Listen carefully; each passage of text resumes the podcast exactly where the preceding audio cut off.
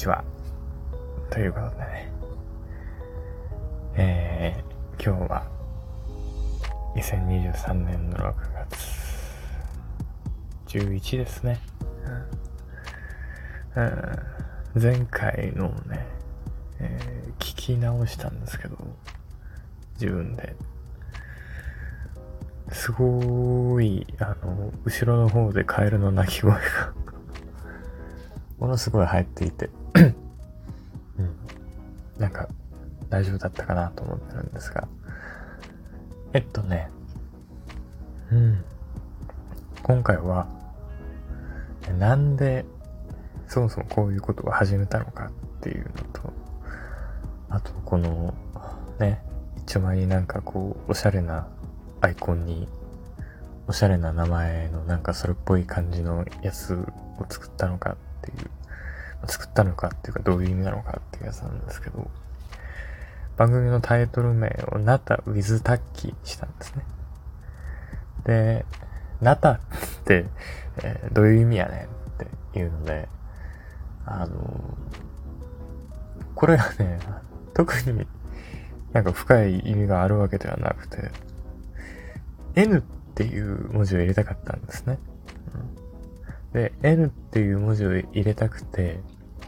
なんか、その時不意に思いついたのが A で、なだったんですよ。で、その次に思いついたのがただったので、じゃあ、なたでいっかっていうので。そんなあの、真面目に、えー、よ々しくやるつもりではないので、そう、真面目によ々しくやるつもりではないのに、なんかこんな、オシャンティーなやつを作ってしまったがゆえに、うん。いろいろとこう誤解して見に来る人がいそうですけど、多分少し聞いたらそれが誤解だということに気づくと思います。えっとね、それから始めた理由。その始めた理由っていうのは、その僕、前に、前回ノートっていうところでブログみたいなものを書いてるっていうのを言ったと思うんですが、あの僕ね、もともと、その、なんて言うんでしょうね。八方美人というか、言いたいことあんまり言えないタイプの人間だったんですね。で、伝えたいこととか何か主張したいことはあるんだけれど、波風立てないために黙っておこうみたいな感じやったんですよ。で、それは、文字を書くとき、文章を書くときでも同じで、あの、僕が書くとね、なんか、結局 お、なんて言うんでしょうね。八方美人というか、推しが弱いというか、うん、なんかそんな感じになっちゃって嫌だったんですね。で、ちょうどその頃、僕の尊敬する人で、今も亡くなってるんですが、精神科医の野良俊作先生っていう方がいらっしゃって、その方の文体を真似てみようと思って、一日にね、どれぐらいだったかな。まあ、1万字ぐらいは書き写してたんです。それを一月ぐらい続けて、その時はね、こういう風になりたいみたいな思いでただ書いてたと思うんですけど、そうするとね、だんだんその野良先生の息遣いというか、思考の一部という一端みたいなものが、少し、あの、見えてきた気がしたんですね。で、まあ妄想なんですよ、それは。こういう風に考えてるんじゃないかっていうの妄想なんだけれど、その後、その人の日記を読んでいくと、なんか僕と同じようなことを考えていたりして、あながちこれは 間違いじゃないのかというか結構効果あるんじゃないかっていうので、でその人の文体を真似ってブログを変えてみたんですね。そしたら、あの、ものすごい書けたんですよ。ちゃんと書けて。でも、その、書けたはいいんですけど、ちょっと毒が あるんですよ。うん言葉が強いというか、ユーモアもあるんですけど、そう、毒にも薬にもなるっていう感じの文章で。うーん、これはちょっと、なんだろうって思って、その、誰かを傷つけてしまうなって考えていたので、うん、何かいい方法はないかって思った時に、その僕、顔を出してるんですね。で、僕が何か人の文章を読む時って、その、なんて言うんでしょう、自分の中で、その、えー、本だったらその本の著者の方、作者の方の声で一応再生してるその人のことを全く知らなくても、僕の声というよりは。で、野良先生とかは、名越先生とか僕もよく知ってるから、もう、あの、その人の声とか、身振り手振りとかって話してるところが想像できるんですね。で、そういう風になったら、ちょっとはあの、怖くないよってできるかなと思って、そう僕怖がられてるんじゃないかと思って。でそれで何か言う方法がないかと思って、声も出そうってなったのがこれですね。あとはなんか、あの、なんて言うんでしょう。声のコンプレックスの解消というか はい。そんな感じです。うーん。最近ね、僕は、AI 関連にちょっと目をつけてまして、目をつけてましてっていうか、昨日かな、一昨日かな、に、あの、成田悠介さんっていらっしゃるじゃないですか。えー、経済学者の、メガネ片方丸くて、えー、片方四角いやつをつけている方。あの方と、騎士の羽生善治さん。羽生さんでいいと思うんだけど、羽生善治さんっていう方がいらっしゃって、うん、まあ、ものすごい有名な方だからね、してると思うんですけど、そのお二方がなんか AI についてね、対談なさってたので、面白く見てたんですが、僕はね、どっちかっていうとその AI に関する興味関心とかは、その、心理療法の方なんですね。前回にも話しましたけど、僕は一応カウンセラー志望なので、うん、AI にカウンセリングができるのかとかね、あるいは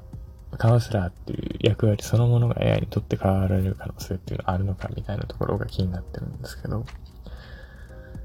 うん、一応僕個人としては、うん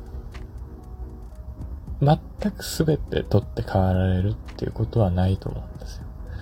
むしろまあ、AI のカウンセリングは AI のカウンセリングで、それ一定の需要はあると思うんですけど、同時に、えー、人間に見てほしいっていう人も必ずいると思うんですね。それは、あの、遠い未来はわかりませんよ。あの、200年後とか300年後とか、あるいは1000年後ぐらいにはもう、う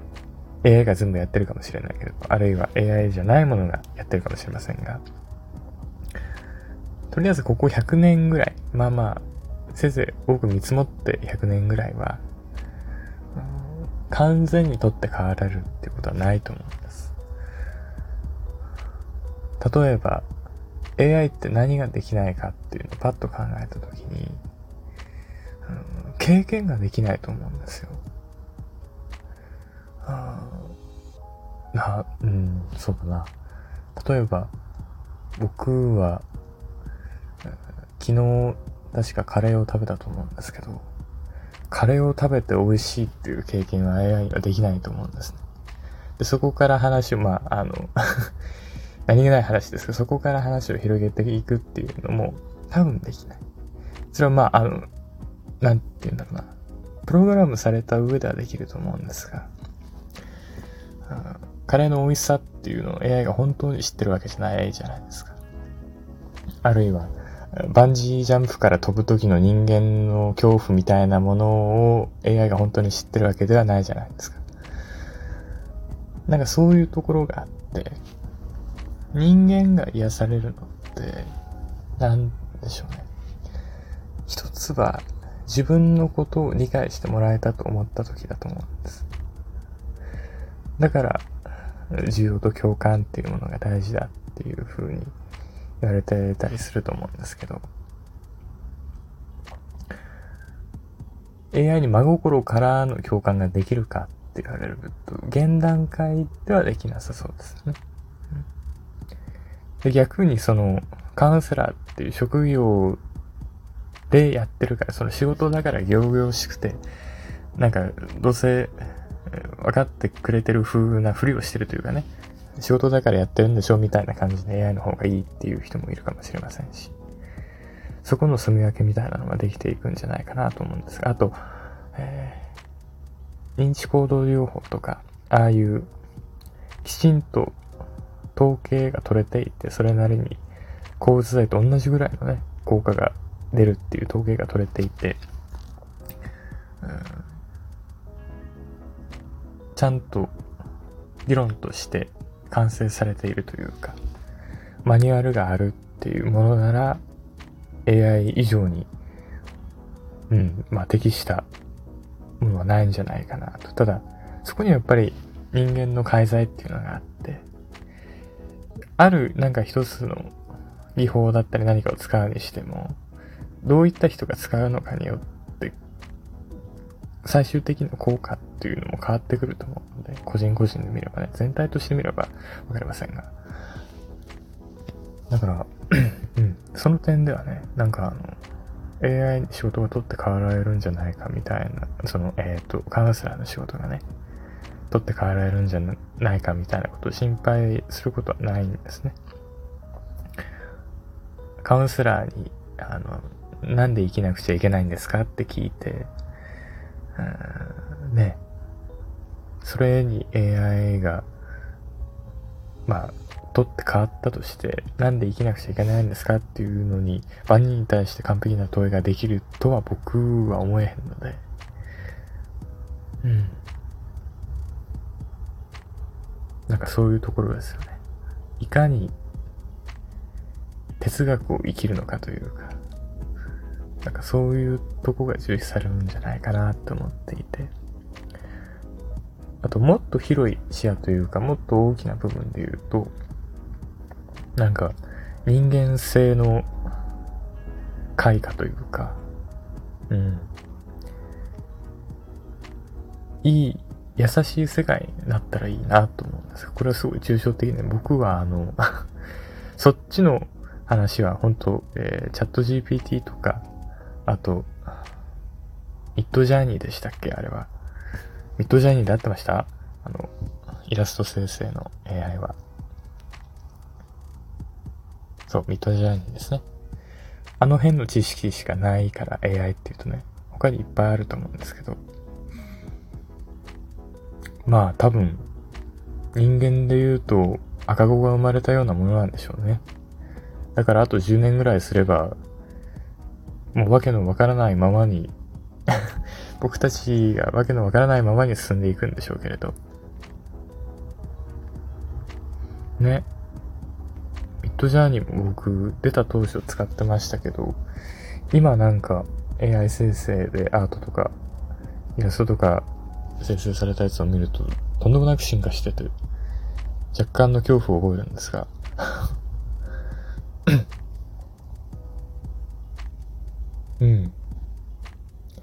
その人間性の開花って言ったんですけど、AI が労働を取って変わって、で、そこに、ベーシックインカムなんかが、まあまあ、あの、実現できるかどうかって話は別にして、実現された世の中になったら、人間って、うん、なんか変なことをやり出すんじゃないかなって。だからその変なことが何なのかっていうのが気になります。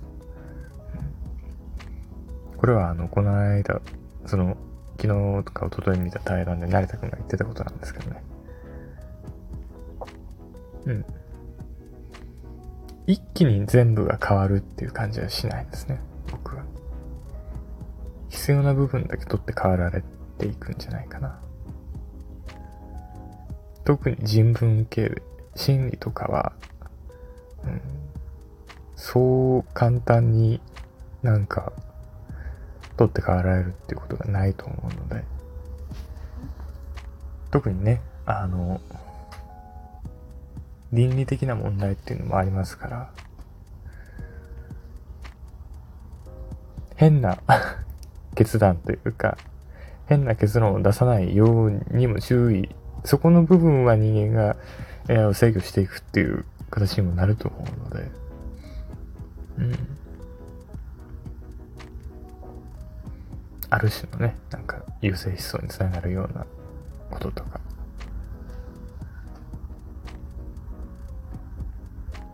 最近の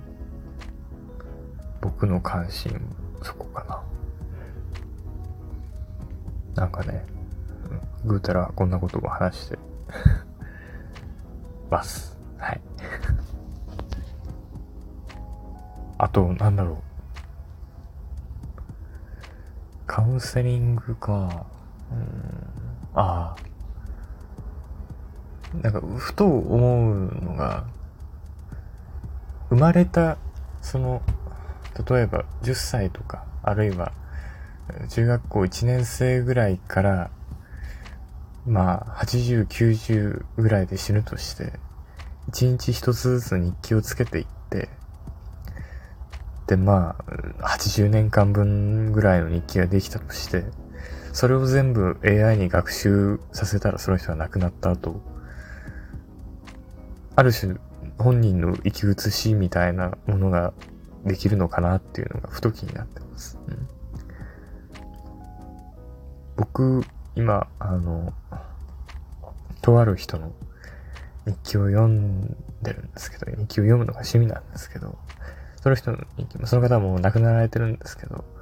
17年分あるんですね。だからそれを全部 AI に学習させたら、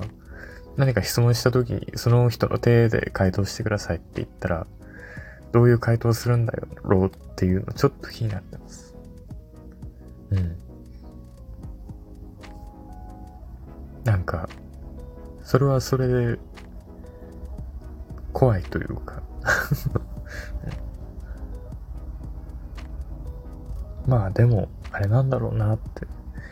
怖いとか怖くないとかっていうのも結局時代精神というか、僕たちの感受性というか感覚みたいなものが少しずつ変わっていって結局何も思わなくなるんだろうなとは思うんですけど、うん、今だってねなんだろう。サブカルチャー文化しかりあるいはこのスマホとかだってね昔は高校生に持たせるかどうかみたいな話が今じゃもう小学生に持たせるのも普通ぐらいの勢いじゃないですか。なんか、そういう感じでどんどん、気づかないうちに変わっていってるんだろうなっていうのがあって。あ、えっとね、なんか思い出しそうだぞ。そうそう、あの、その対談の中でね、成田さんと、えー、ハブさんの対談の中で、うん、要は将棋っていうものは別に勝つためにやってるものじゃないと。勝つためにやってるものじゃないから、うん、別に AI の方が強くなっても、というか、それ以前に AI にやらせる意味がないと。意味がないとまではいいあれですけど、その、対戦相手としてね、優秀な、もう本当に、ハブグさんぐらいの実力の人の対戦相手とかトレーニング相手としてはいいんだけれども、人間がある種勝ち負け関係なし趣味でやってることじゃないですか。ゲームとかだってそうじゃないでしょ？ゲームを代わりにロボットにやらせるっていうのも変じゃないですか。あるいはスポーツなんかもそうだと思うんですけど、人間が趣味で楽しくやってることであって、それを AI に買わせる、その、役割しての、役割としての重要性が低いというか。で、低いんだけれど、AI ってまあ将棋にしたらそれこそ 大体ねえっ、ー、と1年でだったかなどれぐらいでだったか忘れたんですけど人間が人生で対局できるその数っていうのは将棋で、えー、と10万回だったから10万曲ぐらいだって言ってたんですね。で、AI は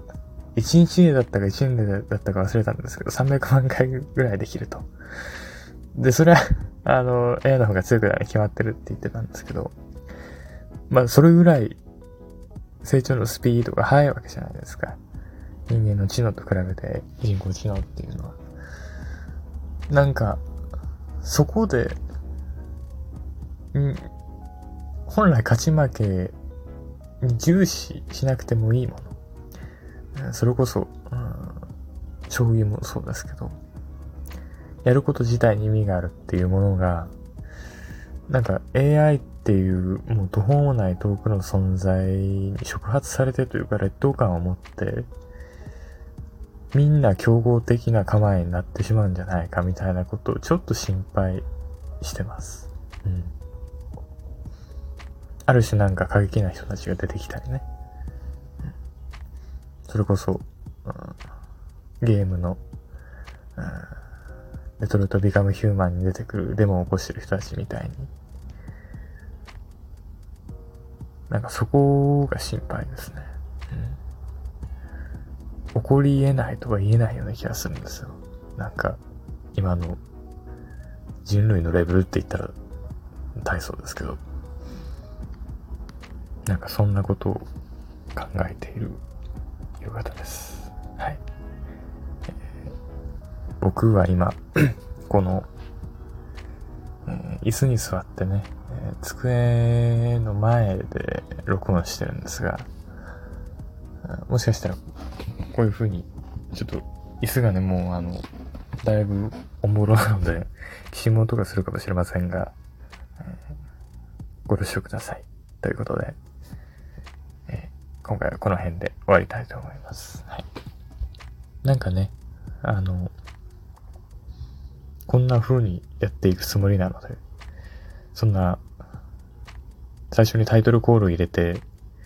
こんにちは、皆さん、みたいな感じでやっていくつもりではないので、ま